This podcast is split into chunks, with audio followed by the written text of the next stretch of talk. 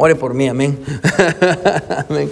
Ore por mí y ore por hermano Mero. So, Juan capítulo 6, todos, vamos a leer del versículo 1 al versículo 15. ¿Puede decir amén si ya está ahí? Amén. Juan capítulo 6. Vamos a poner aquí. Aquí, tenemos una luz. Aquí está. Juan capítulo 6, todos ahí en sus Biblias. Uh, Juan capítulo 6. Hermano Mero, ¿me puede disculpe? ¿Usted sabe dónde está el agua? ¿Puede, traerme una botella con agua, por favor, hermano? Hermano, sí, una botella. Gracias, hermano. El, el, hermano David es el que me trae mis botellas con agua, pero Alguien necesitaba traer al hermano David. Amén. Así que uh, ore por él. Andan, andan en un viaje con la hermana Gloria. Amén. Así que estoy orando por ellos. Uh, muy bien, Juan capítulo 6. Vamos a leer del versículo 1 al versículo 15. Uh, probablemente, hermano, usted va a decir, Pastor, pero ahí estuvimos la semana pasada. Amén. Sí, ahí estuvimos la semana pasada. Amén. Pues, tratamos con el mismo pasaje. Thank you so much. Amén. You, you the best. Muy bien, muy bien. La semana pasada, hermano, tratamos con este mismo pasaje, uh, pero nos centramos, hermano, en la historia y en el propósito de Juan. De, recuerde, el autor del Evangelio de Juan es Juan. Nos centramos en el propósito de Juan al dejarnos esta historia. Hermano, y, y, y básicamente, hermano, lo que vimos uh, fue que Jesús, escuche, no vino para darnos pan. Jesús vino para ser nuestro pan. Amén. Se lo vuelvo a repetir, ¿sí? si no lo agarró, mano, espero que lo pueda agarrar. Si no, mano, le animo que escuche el sermón de la semana pasada. Amén. Jesús no vino para darnos pan. Jesús vino para ser nuestro pan. Ah, es lo que quiere comunicar la historia. Pero hoy, hermano, no vamos a tratar con el propósito de Juan a través de esta historia, hermano, ah, sino que vamos a tratar con el propósito por el cual Jesús hizo este milagro. ¿Por qué Jesús alimentó cinco mil personas? Que realmente son 20 mil, amén. ¿Por qué Jesús hizo eso? No solo lo hizo para demostrar su poder, no solo lo hizo para, para demostrar su gloria, que Él era, ah, hermano, ah, el, mejor que Moisés y mejor que Elías y, que la ley y los profetas daban testimonio de Él. Bueno, ¿por qué Jesús alimentó a 20 mil personas? Ahora, hermano, la razón por la que alimentó a 20 mil personas es porque quería enseñarles algo a sus discípulos. Y lo mismo que les enseñó a sus discípulos es, es lo mismo que nos quiere enseñar a nosotros. Amén. Así que vamos a considerar este, este pasaje. Quiero que lea conmigo. Yo creo que vamos a aprender una verdad que yo creo, hermano, todos necesitamos hoy. La palabra de Dios dice así, dice, después de esto Jesús fue al otro lado del mar de Galilea, el de Tiberias, y le seguían gran multitud porque veían las señales que hacían los enfermos. Entonces subió Jesús a un monte, y quiero que ponga atención, Aquí, es donde Juan empieza a, involucrar a los discípulos. Y dice, y se sentó allí con sus discípulos. Y estaba cerca la Pascua, la fiesta de los judíos, cuando alzó los ojos, ah, cuando alzó Jesús los ojos y vio que había venido a él una gran multitud, dijo a Felipe, ¿de dónde compraremos pan para que coman esto, estos? Pero esto decía para probarle, y quiero que subraye esto porque aquí va a estar el mensaje de hoy, porque él sabía lo que había de hacer. Felipe le respondió, 200 denarios de pan no bastarían para que cada uno de ellos tomase un poco. Uno de sus discípulos, Andrés, hermano de Simón Pedro, le dijo, aquí hay un muchacho que tiene cinco panes de cebada y dos pececillos más. ¿Qué es esto para tantos? Entonces Jesús dijo, haced recostar a la gente. Y había mucha hierba en aquel lugar y se recostaron como en número de cinco mil varones. Recuerda, solo está hablando de varones, habían mujeres y niños. Amén. Y tomó Jesús aquellos panes y habiendo dado gracia, los lo repartió entre los discípulos y los discípulos entre los que estaban recostados a sí mismo de los peces cuanto querían. Y cuando se hubieron saciado, dijo a sus discípulos, recoged los pedazos que sobraron para que no se pierda nada.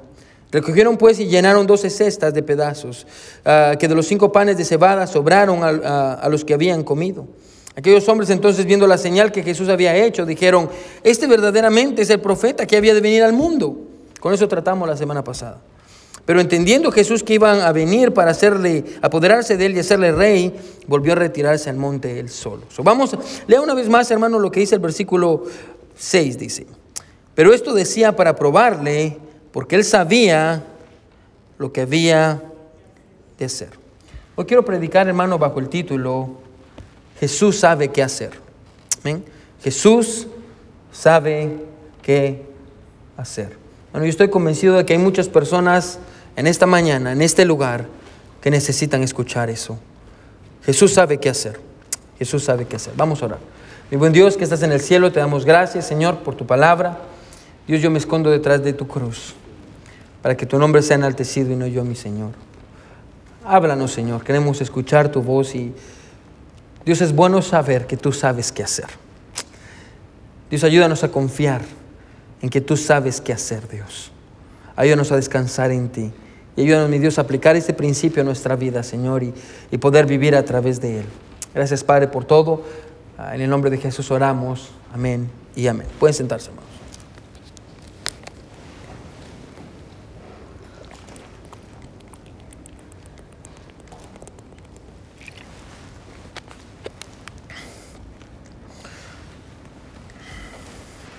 Jesús sabe qué hacer. Hace ocho años, ah, cuando comencé a, a pastorear, amén, en la primera iglesia, yo tenía 23 años cuando me convertí en pastor, amén, y, ah, y yo me recuerdo que no estaba muy seguro de poder hacer el trabajo, Ah, no sabía, ah, yo creo que la parte más difícil, hermano, para mí, como siendo pastor de 23 años, habían hermanos en la iglesia que tenían 23 años de ser cristianos, amén. ya, y, y yo ah, apenas tenía 23 años, amén, era un, era un jovencito, amén. Todavía soy un jovencito, amén.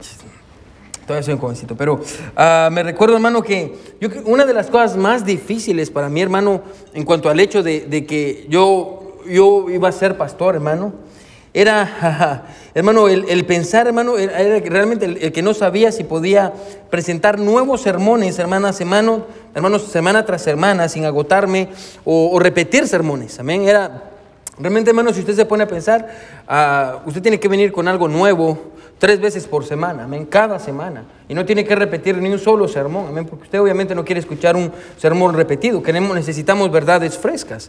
Y como un joven de 23 años, hermano, yo me recuerdo pensando, voy, necesito predicar tres sermones diferentes cada semana, amén, sin descanso. Me recuerdo que cuando comencé, hermano, apenas tenía hechos como dos o tres sermones, hermano, que me habían costado meses para poder sacar, amén. Y, y ahora tenía que predicar un sermón nuevo cada miércoles, cada ah, escuela dominical, domingo por la mañana, y en ese tiempo teníamos domingo por la tarde. Y tenía que predicar, hermano, cuatro veces por semana. Ah, y no, no- no sabía, hermano, no estaba seguro de si podría pastorear adecuadamente a las personas que Dios había puesto bajo mi cargo. Ah, y, y tampoco sabía, hermano, si, si, si iba a poder cumplir con las demandas del ministerio. Yo recuerdo ah, que prediqué mi primer sermón, hermano, ah, en, como pastor, ya como pastor en diciembre, hermano, del año 2014. Y prediqué de Juan 1.16, amén, de- del pasaje que dice, porque de su plenitud tomamos todos y gracia sobre gracia. Y, y recuerdo que prediqué ese sermón, hermano, ah, porque realmente, hermano, ah, me lo prediqué a mí mismo y, y me sentía como el muchacho en nuestra historia con sus cinco panes y sus dos peces. Ah, y me preguntaba, ¿cómo voy a alimentar a estas personas cada semana con cinco panes y dos peces? ¿Cómo voy a alimentar a tanta gente? Ah, con, con mis cinco panes y, y mis, y mis dos peces, amén. Y, y cómo voy a hacer para alimentar a las personas los miércoles, y cómo voy a hacer para, para alimentar a las personas en la escuela dominical, y cómo voy a hacer para alimentar a las personas en el servicio de la tarde y en el servicio de la mañana, y cuando vaya a sus casas y, me pregunten, y pastor, necesito consejería, y, qué voy a hacer. Ah, yo me recuerdo, hermano, llorando, y le puedo preguntar a la hermana Sabrina, pidiéndole a Dios que me diera sabiduría, porque solo tenía cinco panes y dos peces, no tenía la sabiduría para poder alimentar a una congregación todas las semanas. Pero aprendí un principio. Aprendí, hermano, a traerle a Jesús lo que yo tenía, confiando en que Él iba a multiplicar, hermano, ah, lo que yo tenía y eso iba a ser suficiente para, para satisfacer el hambre, hermano, ah, de su pueblo. Y desde que soy pastor, hermano, hace ocho años, hermano, y desde que comenzamos nuestra iglesia hace cuatro años, hermano, Dios así lo ha hecho. y yo creo que así lo va a seguir haciendo. Hermano, he predicado, tengo todos mis sermones guardados, hermano, cada sermón que he predicado, hermano, y este es el sermón 1425 que, que predico, y no he repetido un solo sermón. Y Dios ha sido fiel. Cada vez que yo vengo con mis panes y con mis peces y los pongo en sus manos, Dios ha sido fiel para multiplicar lo que yo le traigo a mi humilde trabajo. Amén. Ah, e incluso podríamos decir, hermano, que el pasaje que está delante de nosotros, escuche, nos muestra el poder de Jesús para multiplicar aquello que ponemos en sus manos, ya sea en cuanto a nuestros recursos, en cuanto a nuestra vida misma. Amén. Si usted le trae su vida a Jesús, Jesús la puede usar. Tal vez usted está en esta mañana y usted dice, pastor, pero yo no sé mucho, pastor, yo, yo ah, no tengo mucho dinero, no tengo muchos recursos, pastor, tengo muchos problemas, pastor, soy un muchacho con cinco panes ah, y dos peces. Hermano, yo quiero decirle algo en esta mañana, Jesús sabe qué hacer. Jesús sabe qué hacer cuando usted se lo trae a Él. Y es lo que vamos a ver en el sermón en esta mañana.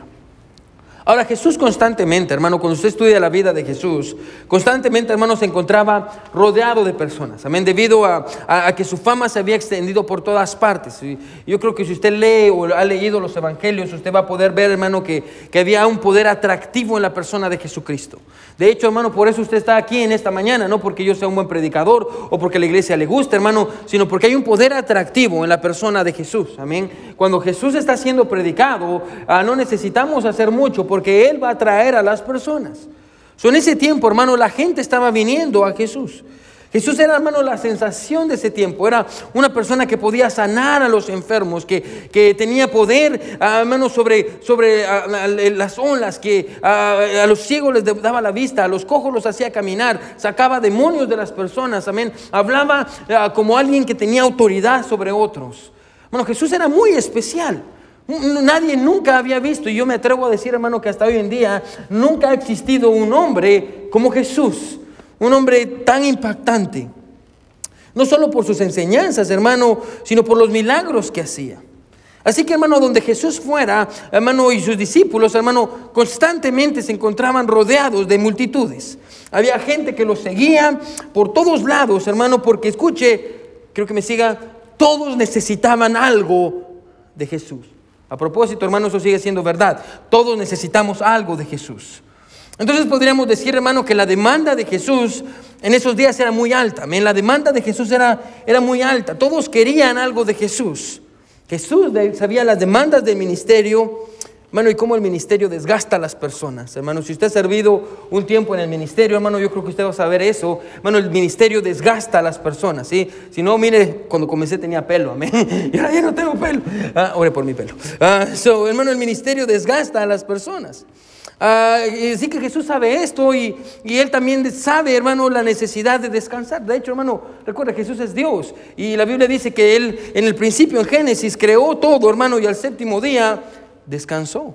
Porque, porque Dios se cansó, no, porque quería enseñarnos a nosotros, hermano, que es necesario tener un día para que podamos dedicárselo a Dios, amén, a no robarle ese día a Dios. So, Jesús sabe esto y así que toma a sus discípulos ah, y se los lleva al otro lado del mar de Galilea, ah, hermano, y cruzan al otro lado y, y llegan a un lugar llamado Tiberias. Y recuerde, escuche que, Jesús está haciendo todo esto porque tanto Él como sus discípulos necesitan descansar. Hermano, levante la mano si alguna vez usted ha estado cansado, amén, al punto de que se está durmiendo por todos lados. Levante la mano si alguna le ha pasado eso. Yo sé que hay algunos que se sienten así ahorita, amén. Que están, pastor, digo un chiste. Si no dice un chiste en tres minutos me voy a dormir, voy a colapsar, amén. Y ya está, tres, cuatro, dos, uno, pum, amén. Si usted mira que alguien se está durmiendo, hermano, peísquelo, amén. Ah, yo le doy el permiso. So, pero ellos estaban ahí porque necesitaban descansar.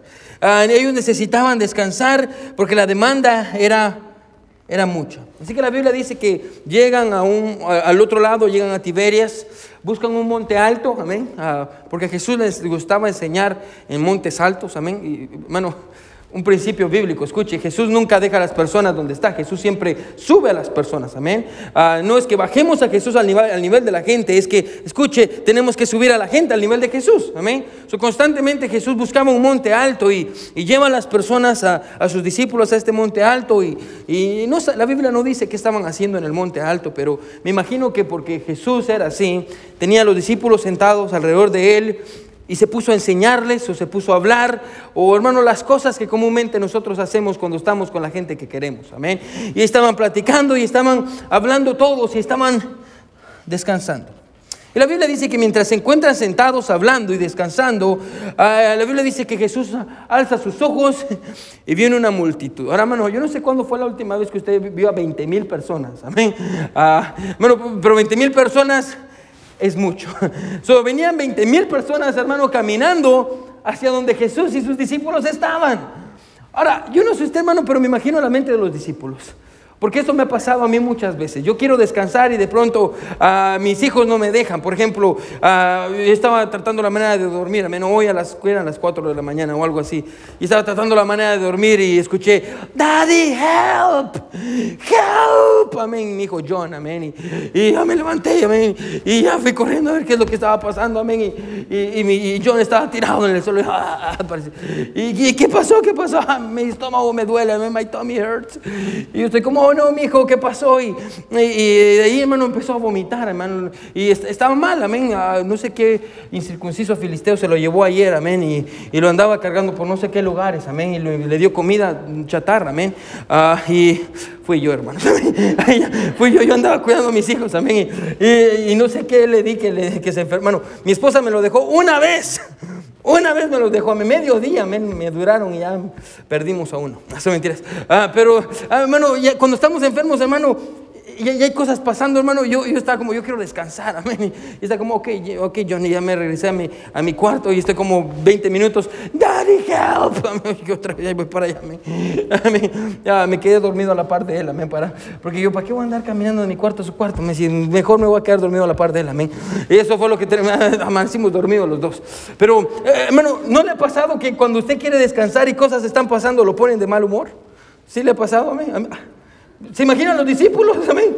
Están aquí sentados queriendo descansar, hermano, y, y 20 mil personas vienen a donde están ellos.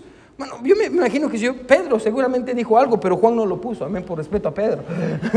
Ah, ¿Qué está haciendo toda esta gente aquí a molestarnos? Amén.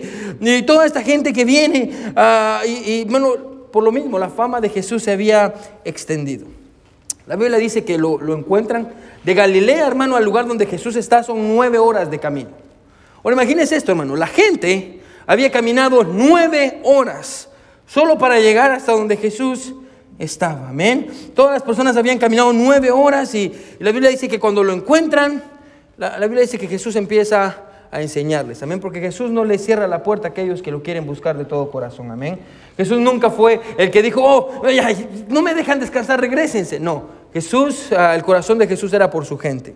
Así que a, a estas nueve horas de camino, amén, eh, agréguele unas dos o tres horas de enseñanza, amén, porque Jesús no era como yo, que yo enseño una hora y ustedes ya se están durmiendo, amén. Jesús era mejor maestro, hay tres o cuatro horas de enseñanza, amén, y no tenían mucha hambre, Ah, ellos tenían mucha hambre ah, por el tiempo que habían estado caminando y escuchando la predicación. Bueno, si usted ahorita está escuchándome y está pensando como, ay, ¿qué voy a comer ahorita después del servicio? Y ya está pensando, y no cociné nada, ¿a dónde podría ir a comer? Imagínese, que apenas lleva, ¿qué? 10 minutos de estar escuchándome. Ahora estas personas que llevaban horas de estar escuchando a Jesús, más haber caminado tanto para poder llegar hasta donde él estaba, tenían hambre, amén. Ahora yo quiero que usted entienda cuál es el problema aquí. El problema, escuche, es básico. La gente necesita comida, amén. Están cansados y no tienen que comer. Ahora, ponga atención. Algo que el pasaje no nos dice es todo lo que se encuentra sobre los hombros de Jesús. La presión, hermano, escuche, ¿qué, ¿qué, se encuentra sobre los hombros de Jesús? Bueno, lo que se encuentra sobre los hombros de Jesús, número uno, la presión de saber que, hermano, todos los caminos lo llevaban a un lugar, a la cruz. Jesús sabía, hermano, el sufrimiento que iba a padecer. Bueno, Jesús sabía, hermano, que, lo iban a golpear y que, lo, hermano, que le iban a arrancar la barba. Bueno, Jesús sabía. De hecho, hermano, cuando estaba en el jardín de Getsemaní, ¿se recuerda? Jesús le lloró a, Dios, a su Padre, diciendo, pasa de mí esta copa. Dios, yo no quiero que me pase lo que me va a suceder. Bueno, la carga era muy grande. Bueno, y entre más pasaba el tiempo, Jesús sabía que su fin se acercaba y que la cruz venía. Jesús tenía esa carga sobre él. Además, hermano, si usted lee los evangelios, se va a dar cuenta, hermano, que en ese preciso momento o en ese tiempo, hermano, de hecho, antes de cruzar al otro lado y pasar tiempo con sus discípulos, vinieron los discípulos de Juan el Bautista a decirle, tu primo Juan, el que vino a preparar el camino, murió. De hecho, le quitaron la cabeza. So, hermano, Jesús tiene la carga de saber que va directo a la cruz y encima de eso, hermano, ah, también tiene la carga de saber que acaban de matar a, Juan el Bautista, hermano. Además, se encuentra cansado por las demandas de las personas, hermano, que constantemente, escuchen, lo seguían. Por eso está aquí, amén, para descansar. Bueno, todo eso está sobre los hombros de Jesús. Bueno, y es evidente que es muy pesada la carga de Jesús con cosas que son muy importantes. ¿Y sabe qué es lo que me encanta? Quiero que me siga. Aún así, a pesar de todas estas cargas, Aún así Jesús se preocupa por una necesidad tan básica y esencial como comida para las personas que habían escuchado, que habían venido a escucharlo. Bueno, a pesar de que la carga de Jesús era tan grande, aún así se preocupó por una necesidad tan básica como el hecho de decir, esta gente tiene hambre, vamos a darles comida. Y solo quiero recordar, hermano, que el suministro de comida de estas personas, hermano, ah, de ese tiempo no era como el suministro de nosotros. Amén. Hermano, si usted, si usted no come un día, hermano, usted no se va a morir. Amén. Amén. Porque usted tiene suficientemente, suficiente comida guardada. Si no, míreme a mí, amén. Tengo casi tres estómagos. ya, se me acaba la comida de uno, tengo otros dos estómagos más. Ah, ah, parezco vaca, amén. Pero ese no es el punto. So, Hermano, en ese tiempo, hermano, la gente comía muy poco, no comía como nuestros tiempos. Un día sin comer para la gente, hermano, era, era mucho. Mucha gente podía morir incluso porque no tenían el suministro de comida que usted y yo tenemos. Amén. Ah, y además, hermano, recuerde que en la multitud no solo habían hombres, hermano, los hombres. Aguantamos, amén. Si, si, si pasa un día sin comer, uno, uno se hace el macho, amén. Hombre, ¿alguna vez usted ha estado con una mujer que tiene hambre? Levante la mano, hombre. Amén.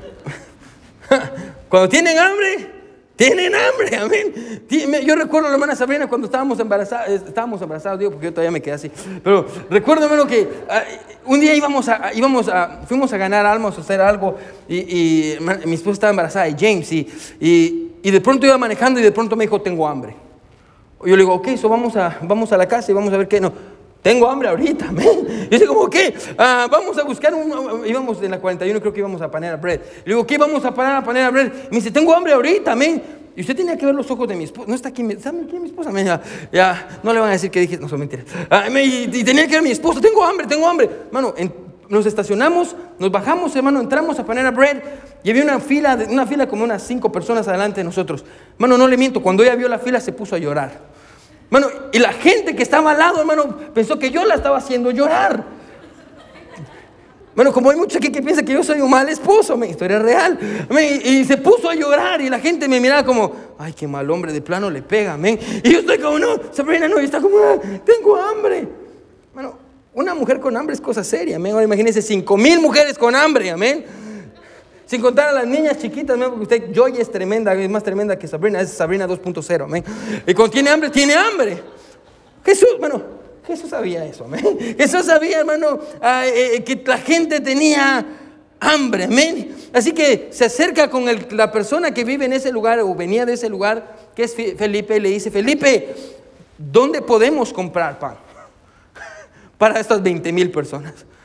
Ahora Felipe lo ve y dice, ah, pan. Un lugar para comprar pan para 20 mil personas.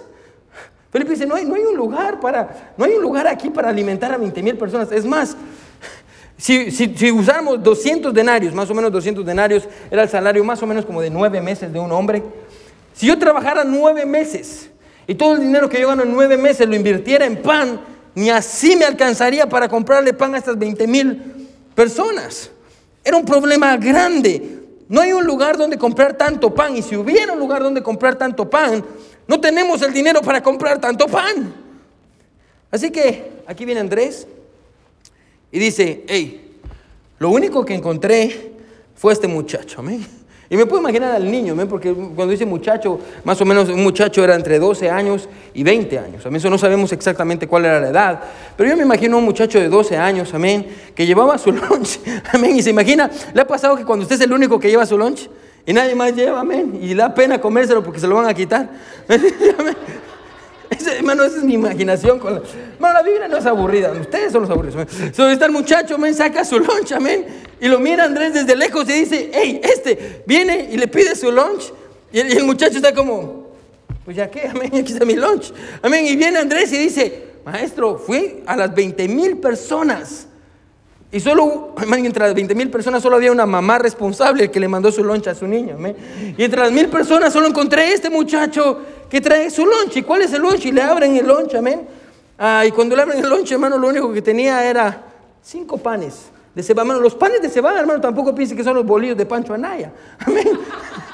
hermano, los panes de cebada, hermano, eran panes pequeños. Y los peces tampoco van a pensar que son esos peces que usted se comía al lado, a la orilla del mar en su pueblo, amén. No, amén. ah, hermano, los peces eran sardinas. Eran los peces más pequeñitos que habían. Su hermano, básicamente lo que este muchacho tiene son cinco panecitos de cebada y dos pececillos, dos, dos sardinas. Amén. Y, aquí está Andrés y le dice, aquí hay cinco panes de cebada y dos pececillos. Y la Biblia dice, hermano, con, con voz bajas, dice, pero ¿qué es eso para tantos? Pastor, mira lo que es versículo 6. Pero en versículo 8 dice, uno de sus discípulos, Andrés hermano Simón Pedro, le dijo, mire, aquí está un muchacho que tiene cinco panes de cebada y dos pececillos. Y dice, pero para esto, ¿qué es esto? Amén. Y para tanta gente, ¿qué es esto que le acabo de traer a Jesús? Amén. ¿Qué, es esto? Amén. Y la Biblia dice que ah, Jesús viene, se acerca, ah, y, y hermano, y hace un gran milagro. Ahora, la pregunta que el pasaje nos obliga a hacernos, hermano, es, escuche, ¿qué podían hacer ellos con tan poco? Amén. Esa es la pregunta que el, que el pasaje nos obliga a hacernos. Amén. 20 mil personas hay que darles comida, solo tienen cinco, peces, cinco panes y dos peces, amén. No tienen dinero para comprar, no hay un lugar para comprar, la gente tiene hambre. La pregunta, hermano, que el pasaje nos obliga a hacernos es, ¿qué podían hacer ellos con tan poco? Pero la Biblia dice, versículo 6, pero esto lo decía para probarle, porque él sabía lo que había de hacer. Bueno, todo el tiempo, escucha hermano, Jesús sabía qué era lo que tenía que hacer. Bueno, no era como que Jesús hubiera estado asustado en algún momento diciendo o preocupado pensando, ¿y ahora qué vamos a hacer para darle comida a estas 20 mil personas? ¿De dónde vamos a sacar? Bueno, no. Así que la Biblia dice en los demás pasajes, recuerda que este, esta historia está en los cuatro evangelios, la Biblia dice que Jesús les dice, tráemelos, tráigame los panes y los peces, amén. Y la Biblia dice que se los traen, la Biblia dice que Jesús toma, escuche, los panes y los peces. Y yo, hermano, me hubiera encantado estar ahí. La Biblia dice que alza sus ojos, levanta los panes y los peces y le da gracias a Dios. Y Dios dice, gracias Señor por lo que tú has hecho y agradece por el pan, lo pone de regreso y empieza a multiplicarlo, multiplicarlo hasta que, de, escucha, hasta que de cinco panes pequeños y dos peces comen 20 mil personas. Y aún la Biblia dice que sobran 12 canastas. Jesús sabía qué hacer. Siempre supo qué hacer. Y estoy, hermanos, feliz de anunciarles que dos mil años después, Jesús aún sabe qué hacer. Amén. Jesús aún sabe qué hacer. Un escritor que se llama G. Campbell Morgan, él dijo lo siguiente, lo siguiente, sobre esta declaración que dice ah, que Jesús sabía qué hacer. Él dice lo siguiente, póngame atención. Dice, esta declaración es capaz de darnos una muy amplia aplicación. ¿Qué significa con eso? Ahora, déjenme explicarle. Creo que ahorita vamos a empezar a aplicar, hermano. La historia no la sabemos, amén. Pero vamos a empezar a aplicar. Bueno, yo no sé si usted se ha dado cuenta, hermano, pero vivimos en un mundo completamente caído. Amén, ¿ya se dio cuenta? El mundo en el que vivimos es un mundo caído. Por ejemplo, un mundo donde hay guerras. Bueno, la guerra entre Ucrania, hermano, y, y, Rusia todavía sigue, amén. Todavía personas mueren todo el tiempo. De hecho, hermano, hay una gran guerra en el Medio Oriente, amén. Vivimos en un mundo, hermano, donde hay guerras. Hermano, vivimos en un mundo donde hay enfermedades, hermano, enfermedades masivas, y hermano, como el COVID-19, amén, que ahorita vivimos como que no hubiera existido, hermano, pero se llevó a miles de personas, incluso personas que nosotros conocemos o conocíamos, amén, y, personas de nuestra propia iglesia estuvieron a punto de morir, amén, y pienso en el hermano Mero, ah, ah, amén, hermano, vivimos una pandemia mundial, ¿Usted sí entiende, hermano, que en, los años por venir, hermano, nosotros vivimos en la historia? Lo que nuestros bisnietos van a escuchar acerca de la historia ah, del COVID fue como cuando usted y yo escuchamos acerca de, la peste negra o la peste bubónica. Bueno, nosotros vivimos en una pandemia. De hecho, todavía hay muchas personas enfermas. Bueno, vivimos en un mundo caído, un mundo, hermano, donde hay desastres naturales, tornados, tsunamis, terremotos. Bueno, si usted lee, bueno, sin contar, si usted lee sobre la economía del país, ¿cómo está la, economía de nuestro país? Bueno, me encanta ir a las gasolineras, amén, y, cuando voy a echar gasolina me encanta ver ese sticker ah, de Joe Biden diciendo, I did this. Levanta la mano si usted ha leído ese sticker en, el pump, amén. Me encanta, amén. no voy a decir quién lo está poniendo, pero es el hermano Mero. Amén. Ah, no, son mentiras. Ah, hermano, nuestra economía está mal. Bueno, hay muchas personas, escuche, que, que creen que vamos a entrar en una segunda recesión.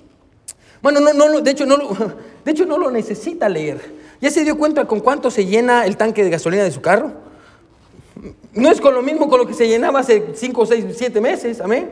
Bueno, la gasolina está subiendo. Bueno, ya se dio cuenta cuánto cuesta la carne, el pescado, bueno, la, canasta básica, la, comida. Bueno, escuche, sin contar, escuche todo lo que está pasando en el mundo sobre la agenda LGBTQ, más, no sé qué más, amén. Ah, hermano, y todo lo que está sucediendo en contra del aborto. Hermano, ponga atención. Hay muchas personas, hermano, eh, quiero que me escuche, que viven con miedo por el, tipo de mundo en el que vivimos, amén. Y tal vez usted se encuentra eh, con miedo y usted se pregunta, pastor, ¿cómo debería de responder? ¿Cómo debería de responder a eso? Hoy en la mañana estaba leyendo mi Biblia, ahí en 1 de Pedro 3, y no vaya ahí, dice, por tanto, no os amedrentéis por temor de ellos, ni os conturbéis, sino santificad a Dios el Señor en vuestros corazones. Bueno, ¿cómo deberíamos de reaccionar a todo lo que pasa en el mundo en el que vivimos? Bueno, la Biblia dice que no deberíamos de tener temor. Quiero que me siga. ¿Por qué? Bueno, porque usted, usted y yo sabemos qué es lo que verdaderamente está pasando, amén. Nadie nos tiene que decir qué es lo que está pasando, amén. Usted y yo sabemos, hermano, hacia dónde se dirige este mundo. Usted y yo sabemos, escuche, que, que las cosas no van a mejorar. Usted y yo sabemos que el pecado y la maldad no van a cesar, sino que van a aumentar. Usted y yo sabemos, escuche, que el tiempo en el que vivimos es, es malo. No es un buen tiempo en el que vivimos. Es un tiempo malo. Y tal vez usted está en esta mañana y usted dice, pastor, ¿qué hago con mis temores? Pastor, pastor ¿qué hago con, la ansiedad? Pastor, que me produce el no saber en qué tipo de mundo van a crecer mis hijos. pastor, ¿y qué hago con la inseguridad que siento cada noche antes de ir a dormir? Y tengo que ir a cerrar la puerta hasta tres veces para asegurarme que realmente está cerrada por si alguien pasa e intenta entrar. Pastor, ¿y qué hago con la preocupación de no saber si voy a, escucha, tener dinero para pagar la comida? O para ponerle gasolina a mi carro, ¿qué pasa si el precio de todo sigue subiendo y no tengo trabajo? Pastor, ¿qué hago con mis temores? ¿Qué les parece si le preguntamos a Jesús? Jesús, ¿qué hacemos con nuestros temores? Bueno, y si Jesús estuviera aquí y le preguntáramos, ¿qué hacemos con todos estos temores? Hermano, lo más seguro es que nos diría lo mismo que le dijo a sus discípulos, porque por eso nos dejó este pasaje. Tráigamelos, porque yo sé qué hacer. Bueno, traemos todo lo que somos, nuestras familias, nuestros hijos, nuestros recursos delante de Dios, hermano, esperando que Él haga algo con ellos. Bueno, ¿se recuerda la, frase que le dije al principio de G. Campbell Morgan? Ah, él dijo, esta declaración es capaz de darnos una muy amplia aplicación, pero la frase, la frase continúa y dice, ah, escuche, pero también es capaz de darnos una aplicación personal sobre nuestra vida diaria. La, declaración, escuche, de que Jesús sabía qué hacer, es capaz de darnos una aplicación muy amplia, pero al mismo tiempo es capaz de darnos una aplicación muy personal.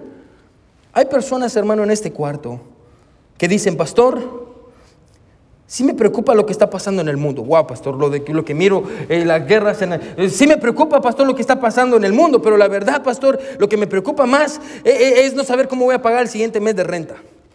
Pastor, lo, que me preocupa, escuche, es saber cómo voy a conseguir trabajo, pastor. Pastor, lo que me preocupa es la rebeldía de mis hijos. Pastor, un día van a regresar o no van a regresar. Pastor, lo que me preocupa y lo que me quita el sueño son los conflictos que tengo con mi familia. Pastor, mi esposo, mi esposa. Pastor, ¿se va a arreglar mi matrimonio o se va a destruir? Pastor, lo que me preocupa, escuche, es, es mi pareja. Pastor, no sé si es demasiado tarde para que él o para que ella cambien. Pastor, lo que me preocupa es mi pasado, mi pecado. Pastor, yo que puedo traerle a Jesús los problemas del mundo en el que vivo. Escuche, pastor, yo sé que puedo traerle a Jesús todos estos problemas, pero realmente hay una solución. Y yo sé que Él puedo traer todos los problemas del mundo, de la sociedad, pero la pregunta es qué hago con los problemas que experimento en mi mundo personal todos los días. Pastor, ¿qué pasa con los miedos que solo yo conozco? Si me voy a morir, mi salud, la soledad, no soy capaz de tener bebés. Pastor, tengo algo malo en mí, mi familia, la condición de mi matrimonio. ¿Qué pasa con las cosas que no he sido capaz de contarle a nadie? Los secretos que solo yo sé. Pastor, ¿qué pasa con mis inseguridades? ¿Qué pasa con mi soledad? ¿Qué pasa con las preocupaciones que me quitan el sueño? Pastor, ¿qué hago con todo eso, pastor? Bueno, Jesús le enseñó a sus discípulos qué hacer. Cuando usted solo tiene Cinco panes y dos peces. Usted no tiene más. Y usted dice, ya agoté todos mis recursos, ya busqué por todos lados y nadie me quiere ayudar. Pastor, ya llegué al final de mí mismo. Pastor, ¿qué hago con todo esto? El pasaje es muy sencillo, dice, tráigale todo eso a Jesús. Pastor, ¿por qué? Porque Él sabe qué hacer. Él sabe qué hacer. Bueno, ¿por qué cree que Jesús le oró pidiéndole a Dios por provisión sobre estos panes y esos peces? ¿Por qué cree que Jesús lo hizo? ¿Piensa que Él necesitaba pedirle permiso a Dios? No, Jesús lo hizo porque sabía que sus discípulos lo estaban viendo y quería enseñarles a sus discípulos y por ende, escuche, quería enseñarnos a nosotros. Quería enseñarnos, escuche, qué es lo que debemos hacer cuando escuche qué debemos de hacer con todo aquello que nos preocupa y nos quita el sueño, con todo aquello que está fuera de nuestro control. El pasaje es muy sencillo, dice, tráigaselo a Jesús, porque Él sabe qué hacer. Tal vez usted es como Felipe. Y usted dice, esto es imposible, pastor. Usted no conoce a mi esposo. Usted no conoce a mi esposa. Usted no conoce mi situación, usted no conoce mi pecado. Pastor, si así yo pasara 200 horas en consejería, pastor, no vamos a cambiar. ¿Cómo Jesús va a ayudarme con esto? Tal vez usted es como Andrés que dice, esto es lo que tengo, pero ¿qué es esto comparado con todos mis problemas y los problemas que tiene Jesús? Pastor, Jesús está muy ocupado arreglando los problemas. Hay muchas cargas sobre Jesús. Pero tal vez, hermano, usted es como este muchacho y dice, ¿Por qué no? ¿Por qué no le traigo lo que, lo que tengo a Jesús? Y yo confío que Él sabe qué hacer. ¿Por qué no le traigo mi vida a Jesús? Y digo, Señor, yo no tengo mucho. Tengo unos panes y unos peces. Tengo un poquito de fe, Dios. Tengo una vida, no tengo dinero, no tengo muchas posesiones. Pero yo, yo quiero que tú seas mi vida, Señor. Bueno, yo solo quiero que usted piense esto en esta mañana. ¿Qué es lo que usted necesita traerle a Jesús? ¿Qué es lo que usted necesita? ¿Qué, es lo que usted, qué es lo que le quita el sueño? ¿Cuáles son sus problemas? ¿Qué es lo que usted necesita traerle a Jesús? Bueno, Él sabe qué hacer. Él sabe qué hacer. Tráigaselo a Él. No se quede con sus cargas. Bueno, la vida es muy complicada cuando usted quiere llevar sus cargas solo. Bueno, aprenda de este muchacho y del principio que Jesús nos dejó en su palabra. Tráigale sus cargas a Jesús, porque Él sabe qué hacer. Todos con ojos cerrados y cabeza inclinada.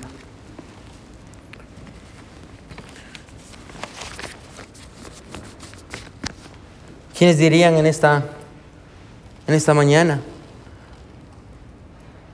Pastor, yo necesitaba ese mensaje. Pastor, yo a veces me siento como el muchacho. Pastor, tengo muy poquito. Y tengo miedo de saber qué hacer. Pastor, yo lucho con muchos miedos, pastor. Pastor, ore por mí. Hay algo que yo necesito traerle a Jesús y confiar en que Él sabe qué hacer. ¿Quiénes dirían en esta mañana, pastor? Ore por mí porque hay algo que necesito traerle a Jesús. Levante su mano, yo quiero orar por usted. Gloria a Dios. Amén, amén, amén. Amén. ¿Qué preocupación tiene, hermano? Bueno, el piano va a sonar.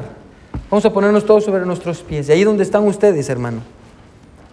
El piano va a sonar, hermano. ¿Y por qué no, ahí donde está usted, hermano, dobla sus rodillas si Dios le habló? Hermano, ¿y por qué no le dice, Señor, hoy te traigo esto? Y si quiere venir al altar, también el altar está abierto, hermano. Pero ¿por qué no viene delante de Dios y le dice, Señor, aquí está esto? Aquí está mi hijo, Señor, mi hija. Aquí está mi esposo, mi esposa, mi situación económica, mi matrimonio. Señor, tú sabes que esto me quita el sueño. Esta es una preocupación constante en mi vida, Señor. Hay algo que no está bien. Dios, yo quiero dártelo a ti. Y quiero confiar que tú sabes qué hacer, que tú sabes qué hacer, Señor. Tú sabes qué hacer con mi vida, con mis miedos, con mis temores.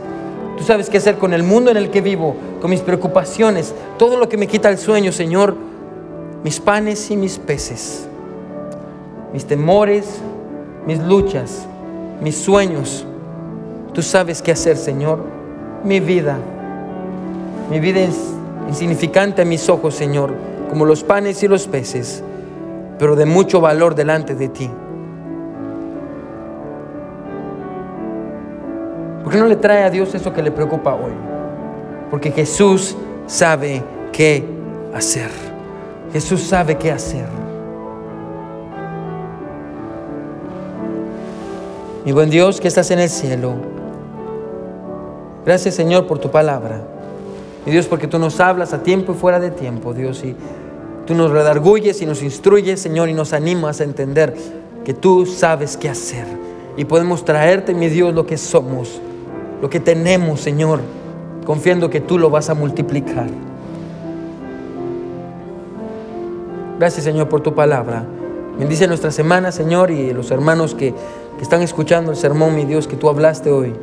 Y con aquellos que están luchando también, mi Dios, que están escuchando en sus casas, Padre eterno. En el nombre de Jesús oramos. Amén y amén.